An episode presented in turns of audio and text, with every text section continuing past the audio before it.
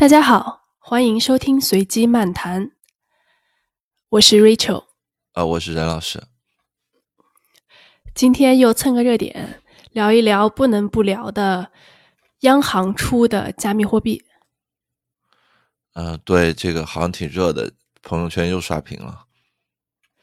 对我看它的这个全称叫做 DCEP（Digital Currency Electronic Payment），整个这个名字感觉非常国际化，对不对？就是没有任何中国啊，或者是人民币啊这样的字眼儿。对，就特别潮的一个词，因为一般英文的词都是三个的缩写，就他用了个缩写，还用了个四个字的，这就太潮了。对，还是中文，他们是叫做这个数字货币哈。我们刚才说的可能不是特别准确。其实这个事情，我们很早的时候，大概一年多以前，反正就听央行的某位领导朋友说，他们在开发这个事情，对吧？最近一次听说，可能是半年前，说在北京郊区的某个地方，有两百位工程师昼夜加班来做这个事情。所以这个其实不是一个突发奇想，应该是央行已经筹备了很久的一件事情了。呃，对，嗯，这事儿好像挺早的。我在网上查到的文章有说，从一四年就开始搞这东西的啊。不过我猜啊，我们回想一下一四年的那个状况，呃，那个时候，呃，这个数字货币还没有火过后来的那一轮。我我啊，但是央行央行的数字货币研究中心是很早就成立了。OK，那我还真是对吧？就是他们一直就开始在研究，但是什么时候确定要开始做自己的数字货币，这个我们也无从得知。但肯定这是呃筹备了很久的一件事情，肯定不是说啊因为 Libra 的刺激，然后央行就赶紧说这个出一个这个东西。嗯，不过最近这个真的是非常的高举高打呀！像我们家各种这个家庭群，我的什么叔叔阿姨们都已经开始在各种群里发比特币的科普小短文啊啊，然后央行的数字货币的科普小视频啊，大家的这个积极性还是非常高的。嗯。这个我觉得也是最近几年中国的一个呃整个的一个大的方向吧，啊，就是还是比较呃听党指挥的，嗯，每次上边有什么动静，下边执行力，呃，从各个层面上来讲都都挺强的。嗯哼，所以这个事情肯定也是应该不出意料，他会很快的就贯彻实施下来。所以我们今天就聊一聊这个央行出的这个数字货币到底是。怎么回事儿？它可能会怎么样影响到我们的生活？对，今天就让王总来给我们讲一讲课。别别别别，任老师先给大家科普一下这东西怎么回事儿。网上这两天传了一个传了一个表，有一个。啊，黄色表头的一个表叫什么？中国国家数字货币，呃，DCEP，呃，这么一个表，它里边讲了关于这东西的一些简单方面，名称啊、定义啊、特征啊，包括为什么要要要干这件事儿。哎，我们就过一下这个呗，啊，看到有什么有意思的点，我们可以再展开聊。啊，就从我这边看到的信息，呃，据说呢，这个单子是呃出自这个穆长春的一个系列讲话。嗯哼，呃，就这人应该是这个呃人民银行支付结算司的一个副司长，呃，他有一个课程是一个关于 Libra 和数字货币展望的，然后他在呃这个课的最后两节讲了这么一个呃内容，呃，据说这是九月份以前发生的事儿了。啊，所以这个东西应该不是这两天刚放出来的，但可能这两天，呃，因为上边有说了这个东西以以后，大家都在找一些资料，然后就找到他这儿，因为毕竟还算比较官方的。嗯，他一上来呢是就讲这东西的名称，就是我们刚才说的那四个字的缩写 DCEP，然后呢，它是定位是一个由人民银行来发行的，具有价值特征及这个。M 零属性的数字支付工具，就 M 零，它是一个呃，这个基本上就是一个现金的感觉，呃，它这里边说的特征呢是，呃，央行的数字货币属于法币，呃，具有法偿性，呃，任何中国机构和个人均不能拒绝 DCEP，呃，基本上听着就跟人民币的感觉一样啊。我们在这个呃人民币的属性里边听听过这句话。然后第二呢，他说功能呢，呃，和呃纸币是完全一样的，只不过它的形态是数数字化，啊，需要手机下载数字钱包来使用。啊，特征的第三点呢，是它具有一个所谓的双离线支付，也就是说，呃，收支双方呢都离线也能进行支付，只要你有手机就可以去做。这样说就感感感觉有点空，从更宏观上来感觉一下这个东西呗。其实我们之前聊过 Libra，对吧？对，就任老师对 Libra 的感觉呢，就觉得这是一个微信支付。对，呃，我我看那个扎克伯格自己这个听证会上不也老 往这儿扯吗？是是是。那么咱们的这个 DCEP，哎呀，这个词儿好难记哦。你说要是读的话，都 DCEP 也不太会有人这么念，是不是？DCEP 它更它和微信支付有什么区别呢？嗯从这个放出来的单子来讲，我看没有太大的区别。嗯，这个让我想到了好多年以前，呃，人行曾经做过一款一版叫“超级网银”的东西，我不知道你有没有用过。不知道。啊，大概就是普通的银行呢，你们也有这个网银，你们也能做网银转账。然后呢，人民银行呢。就因为很多的这个网银转账，最后啊，它都会变到这个两个银行间的一个转账去。就比如说，我在网银上面发起一个招商银行对招商银行的，那可能招行内部就处理了。但如果我发起一个招商银行到工商银行的转账呢，呃，招行实际上需要跟工行那边去做一个跨行的转账，然后呢，这两边再分别来处理，嗯。后来，这个人民银行呢说，你们各个银行之间去做直联，好像也挺麻烦的，而且有些东西也不一定呃接口完全一样，可能大家也比较麻烦。后来，人民银行就自己主导做了一个叫所谓超级网银的东西，就是它形成一套统一的规则，它拉着所有的银行，几几乎是强制性的拉着所有的银行上去，呃，做了这么一个互联互通的一个工作，呃，最后释放给这个。呃，释放到终端用户这边的功能呢，那实际上跟以前的网银差不多，呃，但是呢，它是央行主导的，呃，它就保证了所有的银行之间能通，而且当时呢，它就直接打了这个免费的概念啊，呃，我这什么时候是手就是智能机出现之前还是智能机出现之后啊？可能都在智能机智能机出现以前了啊，就蛮早的事儿了，肯定是一零年以前的事儿。OK，所以不管怎么说，它肯定是没有推开，对吧？它推开了，实际上有人用啊，而且后来的很多我们直接用的网银的转账，可能银行那边掉了这个超级网银。啊哈，啊，只不过呢是说，呃，他对终端用户这边其实感觉不明显。嗯哼，我听起来这次的这个 DCP 的感觉有点像是一个。呃，这个支付宝和微信就是超级，就是央行版的支付宝和微信。嗯哼，啊，就是它它在实现的功能上面，实际上跟跟这个支付宝和微信实现的手机支付非常的像。是，我觉得对于终端老百姓来说，他的感觉就如果这东西做得好的话，哈，他的感觉应该就和支付宝和微信一样。只不过它的好处呢，就是说现在可能有些商家还不接受支付宝或者微信支付，但是在这个因为它有法币的性质，那你肯定有这个就不能不接受。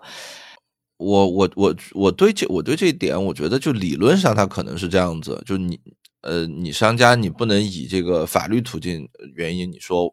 我就不收你这个，因为他说他是跟人民币一样是个法币，但是在操作层面呢，呃，我觉得他也不是那么的好强制，毕竟我说我没手机，对吧？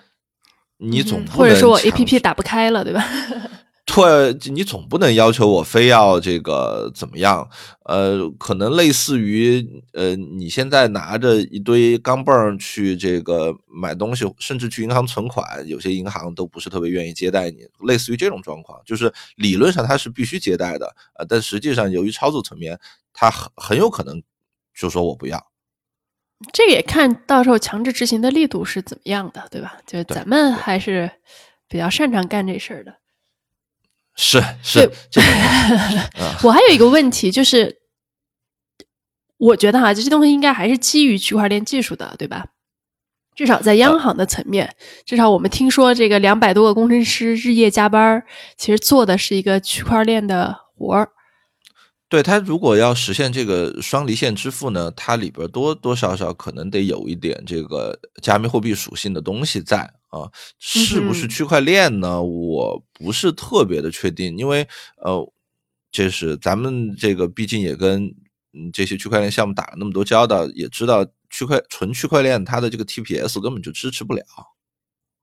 嗯哼，所以这个表格里面还有一些个我觉得挺有意思的，就说它的。采取什么样的技术路线？然后回回答是混合架构，不预设技术路线。我觉得这个就很很很很有意思。我原来的设想，如果这是一个纯基于区块链的，我们先不说它的这个 TPS 这些事情啊，就假设它是一个纯基于区块链的，那么应该就是啊，每个人都会直接上链。但是呢，它这个感觉是说，还是央行对商业银行，然后商业银行再对终端用户。那么感觉上，央行对商业银行是上链的，然后商业银行对终端用户呢，它这个表格里面也说，哎，你可以用移动支付的手段，然后也可以用什么电子支付工具，就是你感觉说你用什么都行，它另一端都能兼容。我觉得这个就有有有点奇怪。呃，这个所以跟我们传统意义上看到的这种呃币圈或者链圈的这种做法肯定是不一样的，因为我们传统看到一个币，它它必须呃所谓的 codest law，它一开始必须有一个非常清晰的一个技术路线，甚至是一个非常清晰的一个实现啊。那么所有的人基于这样的一个东西来呃去所有的东西基于这个来去运作，那后期呢？呃，任何人想对它做干扰是非常难的，因为它是一个去中心化的构架。但是，显然我们在整个这个 DCP 的这个东西里边，也不会太指望它有太多的去中心化的这个体系在里边。啊，它它整个一开始定位就是一个强中心化的一个东西。呃，所以呃，我很难想象在这里边 code is the law，对吧？嗯，这个还是要嗯，这个坚持中国共产党的领导的啊。我们现在说一下 TCEP 的好处吧。它上面讲讲了几个必要性，当然第一个是说，呃，保护中国的货币主权和法币性。这个其实我觉得也没有什么可说的。就如果真的，我们上次也分析过，如果 Libra 啊或者是这些货币能够跨国界的运营起来，其实某种意义上是会啊损害到中国的这个主权货币。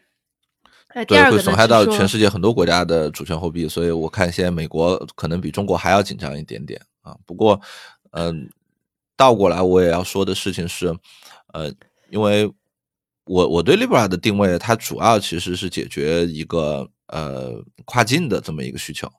嗯哼。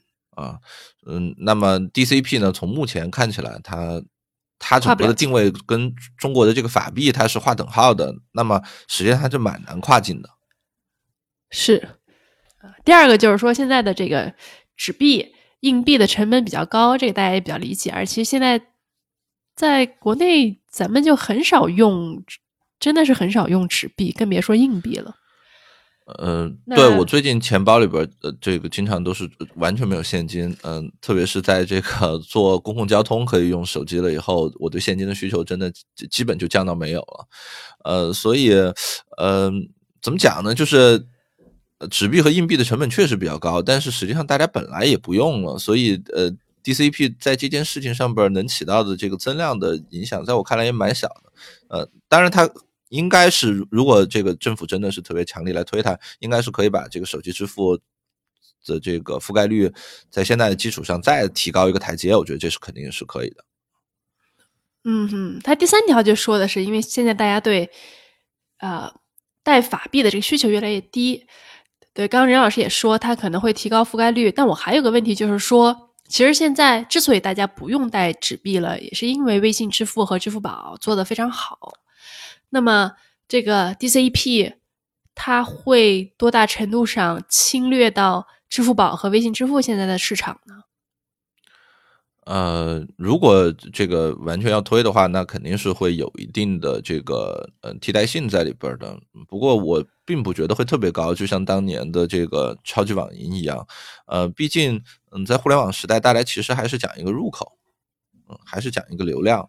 嗯，实际上现在微信支付和呃支付宝它的这个收费也不高。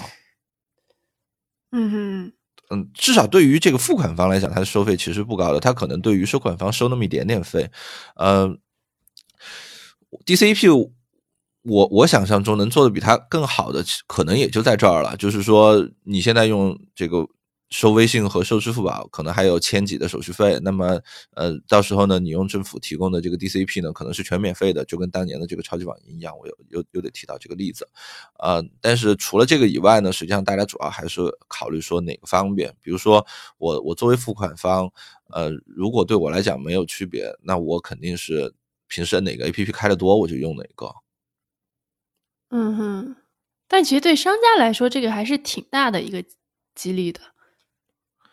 呃，就看到时候支付宝和微信会不会跟着就把价格就打到，就是打打到纯免费了。因为在网银转账，他们还还还敢跟这个这这个上面打价格战呢？啊，他不一定是打价格战，就是还是我说到这个呃这个超级网银的这个例子，它其实不一定它是打价格战，只是有可能最后它变成了一个呃 DCEP 的一个 DCEP 的入口。他背后可能，他他背后自己可能选择也去用 DCEP 结账去了，因为既然这个东西你是说，呃，这个全免费的，那他也就切到那边去了。最后倒霉的可能是银联，嗯哼，呃，因为以前你这些呃商业银行，你们去做这个东西的时候，你们想收费，我个人的理解啊，是国内的像。支付宝像微信支付这种公司，它有没有真的那么想去收这个支付服务费？我觉得没有。它也是一个非常互联网思维的一个机机构，他对这件事的想法肯定更多也是说，我把这个支付的流量入口把持住了，我可以在上面做各式各样的事情。但现在支付通道的这个佣金占到他们收入的多少呢？没有看过最近的这个数据。哎，任老师，你们就当年了解到，你们应该对这个比较熟了，对吧？就是支付通道的这个费用的 各方的利润分配。呃，这个，嗯，整个反正就是一般也就是千几，然后千几呢，呃，各方来去分一分。呃，实际上呢，中中间的各方经常把它都打折打掉啊。嗯哼，所以其实大家。不以这个为有有哪一方以这个为主要的收入来源呢？银联呃，纯粹的支付公司呢，它当然只有这个做收入。嗯，它嗯不对钱不对用户直接做露出的，那它就只是赚钱了。嗯哼啊，但是能够拿到用户流量的这些呢，我的经验是，他其实没有这么在意这件事儿。呃嗯。说到一个有一点点相关的事儿，是最近很多公司都在推这个刷脸支付。对，呃，他们推刷脸支付的时候，补贴力度非常大。嗯哼，就大家想的还是流量的事儿。嗯嗯，对，所以如果它就是代替现金的话，其实现在的这些至少支付行业上面的各个的利益结构，其实是。没有特别大的冲击和变化的，因为它还是需要前端的所谓技术供应商，对吧？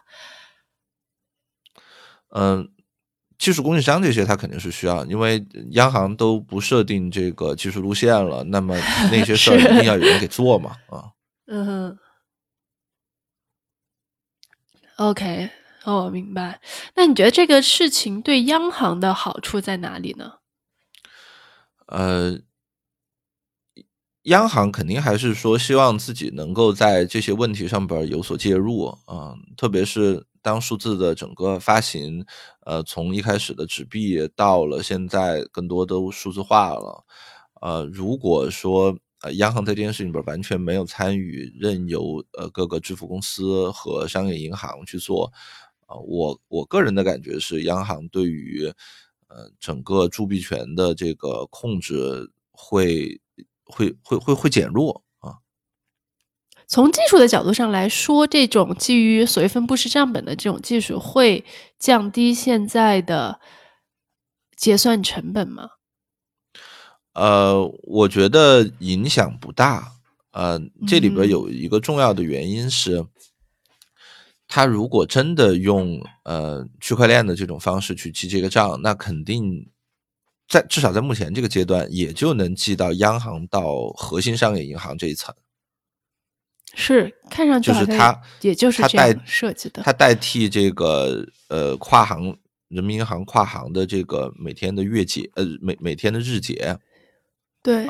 但是主笔的这个东西，在目前看来很难中心层层面的上链，即使它上链，那也是在每一个商业银行的角度去去单独上。呃，而且也不会是开放的。它至少在我目前看起来，我很难想象，比如说，呃，招商银行就用一套公链来去做它的每日的主笔记账。它就算做，它可能也是内部有三五台服务器，这个服务器之间搞一个内部的私链来去记一记。是，对，从他这个技术路线的这个描述上来看，基本上就是这个感觉。对吧？就是你，比如你招商银行，你可以用中心化服务器；你要是想弄，你也可以用私链，对吧？我不管你怎么弄，反正到时候我这边可能是央行这边就用它的这个所谓区块链方式的去记账，再往下到终端。这个东西里边我没有看到央行说，甚至没有看到央行自己说他会用区块链。你你有看到？但我觉得这个我。我没有在这张纸上看到哈，但是大家都这么默认的，因为这个事情就是嘛，就是这个呃，习大大说我们要积极发展区块链，然后接下来就说我们要发数字货币了，对吧？就大家就 suppose 这个数字货币肯定是基于区块链的嘛。你说的这个有道理，当然我我要补一下这个背景啊，就是我们看到的这张表，实际上在这次的这个总书记的讲话以前就已经出现了在网上，是是。啊，我我九月那个时候还是不能不能说区块链的呢。对，就是所以我说，呃，人民银行也是有大智慧的，就是他在那个时候的讲话里边说采用混合架构，不预设技术路线，那么他在现在就非常呃合适了。嗯哼，是，他就说我用区块链，你们自己看着办，对吧？对，就是。那个时候区块链还比较敏感的时候呢，他这么说也不犯错误。但今天你再把它拿出来，他说他是用区块链的，他说他是这个响应这个号召的，那也是也是对的啊。嗯，是，这就是不预设技术路线的一个非常大的好处啊。呃，突然想起来，我们当时讨论 Libra 的那个播客，在很多平台上都被删掉了，然后感觉今天最近应该能上。嗯，我觉得今天这个应该能上。最后一点也是，就说它的这个必要性嘛。最后一点是关于匿名的，也是大家讨论比较多的。很多人就说，看来看去也没看出来怎么匿名法。是，就是我我理解哈，就是他说你可能下一个 A P P，然后呢，你们就可以就可以用了，对吧？上面就有钱了。但是再仔细看呢，你会发现这个 A P P 要手机注册。那这手机不都是实名的吗？然后说这个设定设定不同的限额，意思就是说你要手机注册呢，可能就是特别小限额；你要想限额大一点呢，就上传个证件。呃，你要想限额再大一点呢，你就去柜台去做个登记，大概就是这个意思哈。嗯，它还有一点是说，如果你不涉及到提现啊啊或者是理财，你可以不绑定银行卡。对这个，嗯，其实和早年的这个银行的呃网银账户，呃，包括这个微信、支付宝的搞法其实蛮像的。银行的这个账户，呃呃，自从后来可以开所谓的二类户以后，也有这个特征，就是你可以纯线上的就开一个二类户，这个二类户呢，它是一个比较轻的一个账户，功能是受一些限制的。但是呢，如果你呃做一些验证，或者说你绑定你的一个别的呃通过实名认证的一个一类户的卡呢，那么它的权限就会有所提升。呃，如果你再去这个柜台上去登登一个记，做一些什么风险识别呢，你又能干更多的事儿啊。这个听起来这这方面蛮像的。然后另外一个呢，它是说，如果你不提现呢，你可以是有一个纯线上的，不用绑定银行卡。呃，我我印象中早年微信支付就这么推的。呃，是就是靠发红包对吧？我可以领红包，但是我可以不绑卡。对，对你收红包的时候，你可以不绑卡。嗯哼，呃，但是如果你想提现了，或者说你想自己充值去发红包呢，你就得绑个卡。呃，这个是嗯互联网的这个感觉嘛，就是它一上来的时候，先降低你的这个使用门槛，先让你用上，呃然后再慢慢的来提高你的这个要求。嗯哼。所以这个其实所谓的匿名，也就这么回事儿，对吧？大家大概理解一下。呃，对我我觉得作为一个具有法律属性的东西，呃，我们特别强调它的匿名性，可能本身也不合适。哎，但我觉得这个也很奇怪，就是现在看到的所有资料都非常强调这个匿名属性，不知道大家是出于什么考虑？嗯，我我觉我觉得蛮怪的，嗯、当然，其实我们倒过来说呢，呃，央行发行的货币呢，呃，不好意思，央行发行的纸币呢，从本质上来讲是一个最匿名的东西。是，对，谁拿着这张嗯这这这这张纸出去都能买东西，呃这个是最匿名的。呃，反倒是到了这个呃数字，到了银行，到了手机端以后呢，实际上这个匿名性呢有所消失了。呃，那么我觉得最理想的情况呢，就是 DCEP 出来以后呢，呃，能够一定程度上回复到这个呃现金纸币的这个感觉去啊、不过。呃，我觉得从安全和从呃稳定的角度上来考虑，呃，也不宜去过多的追求这个匿名性，否则一定会有些乱七八糟的事出来。是，我我能想象到一个场景，就是说，如果呃央行能通过 DCP 这个东西，把现在有的一些呃支付公司这些节点给挤出去，嗯啊、哼，那么它实际上整个货币的透明性呢会更高。是。其实现在很多的数据都在支付公司，包括像腾讯、阿里这样的公司手里。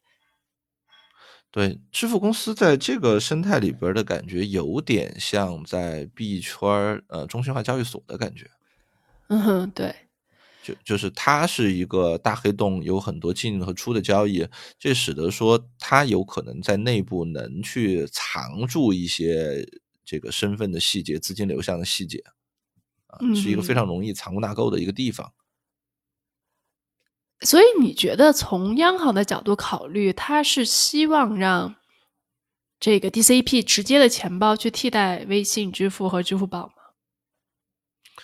呃，我觉我觉得至少说，他目前拿出来的这个东西，呃，其实跟微信和支付宝呃非常的像，嗯哼，非常的像。就它未来到底是会成成为一个独立的东西，就去替代它们，还是说它会慢慢替代掉微信、微信和支付宝的后台？嗯哼，嗯，这个不好说，嗯，但从功能上来讲，我觉得，呃，我用这个我就不需要用那个了。就像现在我和微信和支付宝一样，我可能我习惯用微信或者我习惯用支付宝，但是我在同一个场景下边，我不需要这两个东西。嗯哼。哎，但是从现在的就还说到那个技术路线哈，从这个嗯方面去看，至少目前央行并没有试图去获得终端用户的数据。对，就是他目前在做的事儿，还只是把最上边儿那个层面给统合起来啊。嗯，不过，呃，这个这里边儿它到底会不会呃把一些支付公司给踢出去，只跟银行玩儿，我不知道啊，因为他在这个如何运营这一章里边儿说，呃，这个是呃人民银行对商业银行，然后商业银行或者商业机构在对老百姓，呃，这里边没有具体摆出来支付公司在里边出现在哪一个环节。商业机构里边想象空间会比较大，它放进去也没问题，嗯。而且这也可能是一个几步走的战略，对吧？之后它怎么走也不知道。是。当然了，目前好像没有任何明确的信息告诉大家，DCP 到底会什么时候上线，什么时候真的是推出使用。呃，这个我觉得就看参考一下上海的垃圾分类，那还是挺快的。呃，对，就是，而且上海那垃圾分类，我感觉啊，就实际上就也也就是领导说一次话，不需要领导来反复的去催促啊，自己就能够走向正轨。大家都很自觉，嗯。对这个这个事情里边，实际上本身我们也看到，呃，人民银行内部它它其实也有这个想法和这个力量，这个事情是已经长期做了准备的，它并不是一个呃特别赶鸭子上架或者是特别不情愿的这么一个状况啊，所以呃内外一起都有实力的话，这个事情有可能会上的还蛮快的啊，但是呢，它的这个对外推广。会是一个什么样的速度呢？这个就不好说了。毕竟它是个涉及到钱的事儿，它可能不像垃圾分类这样子，呃，我们能够先先凑合上上去那么那么简单。嗯哼，但是从两百个工程师做了一两年的这个感觉，他至少还是做了非常详细和细致的准备的。因为我们知道，你要对要推这个东西其实挺麻烦的，对吧？包括前端的各种的接口和这些机构的对接，就不光是说写一个，嗯，写一个智能合约或者写一个链那么容易的，它还是会有很多这个工程上面的需要实现的东西。但是，对，你就想全国这么多银行，你跟每个银行做一次对接，你这两百个工程师。这这都跑不过来啊！哎，所以这个里面应该还是会有一些给商业机构或者是或者是技术支持公司的一些机会，对吧？来做这些技术服务和接口啊这些东西。哦，我觉得肯定会有，这肯定会是呃蛮大的一摊事儿的啊。嗯哼，但是感觉上这事儿也不能冲击 Libra，对吧？或者说它和 Libra 的。功能作用是完全不一样的，而且央行的这个差挺多的。对，而且它也不会，至少我感觉这个不会影响到中国以外的任何一个货币市场。对，因为它的法币属性太强了，那它就很难去做全球化的打通呃。因为咱们国家的人民币它不是一个呃。特别方便跨境的这么一个状状状状况，所以，呃，我我听起来，它跟 Libra 应该是在不同的维度上边，大家各自去做一些事情。呃，换换换句话说，就是如果比如说咱们未来要想出国去非洲玩，那你可能还是得用 Libra，你用不了这个 DCP。嗯，哎，我还有个问题哈，就是结合啊。习大大的区块链的这个动员说和 DCEP 的即将发布的这个消息，那这两件事结合起来会对炒币有什么影响吗？网上什么说什么的都有，我们既看到了 A 股所有跟，我觉得这个这个好夸张。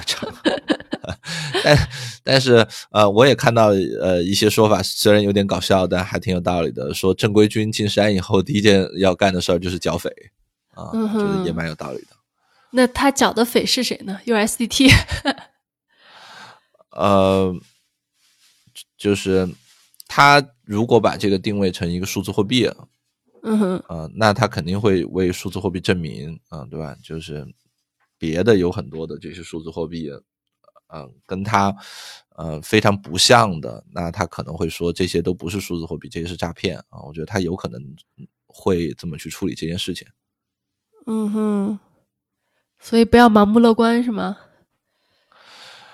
嗯，客观上来说，呃，至少那些以支付为目的的讲支付故事的那些币，嗯哼，啊、我我我觉得我们怎么理解对他来讲都不会是好事儿。嗯哼，就如果 DCP 做起来了，那肯定就不会有他的空间了。嗯哼，哎，我就突然想到，当时区块链如火如荼的时候，大家就会说啊，央行也要出数字货货币，然后大家一致的反应就是，啊，那那个是中心化的，那个就不是区块链，或者说那个就不是加密货币，大家会本能的把它排除掉，或者是说，当然感觉离得比较远，可能就会特意的去忽视它。那现在把这个就摆在你面前，说央行马上就要发这个了，大家的态度就一下就不一样了。呃，可能确实也是说整个市场那个时候是比较乐观情绪啊，这个是以前我也炒一炒股的时候，呃，经常作为一个韭菜，经常有这感觉，就是在牛市下边，什么消息都是好消息，嗯哼，啊有重组啊，有并购啊，有停牌啊，大家想的都是停牌以后出来出来得有几个涨停板啊，就所有消息都是好消息。啊，但是到了熊市，就任何消息都都变成坏消息了。所以现在是看是是牛市还是熊市呢？呃，我我我觉得现在至少大家的信心比起呃那个时候，我觉得应该会弱一点吧。是，就是在习大大的发言之前，我觉得币圈是冷的不能再冷了，可以这么讲，其实。对，但嗯，这个习大的这个发言呢，其其实主要也是针对区块链的嘛。是嗯、没有听到跟币圈太直接的利好。那我感觉也是为这个 DCEP 的推出来做铺垫，正个名。嗯、那如果你这么说，对吧？抬出这么大的代言人，那 DCEP 还真的是这个会会动静很大呀。我觉得还挺有意思的，我们拭目以待吧。嗯，是，可能你下次回国，你就可以用上这东西了。是是，我现在就希望我们这期节目可以安全播出。祝安全播出。OK，那我们今天就先这样。哎好，感谢大家收听随机漫谈，我们下回见。哎，大家拜拜。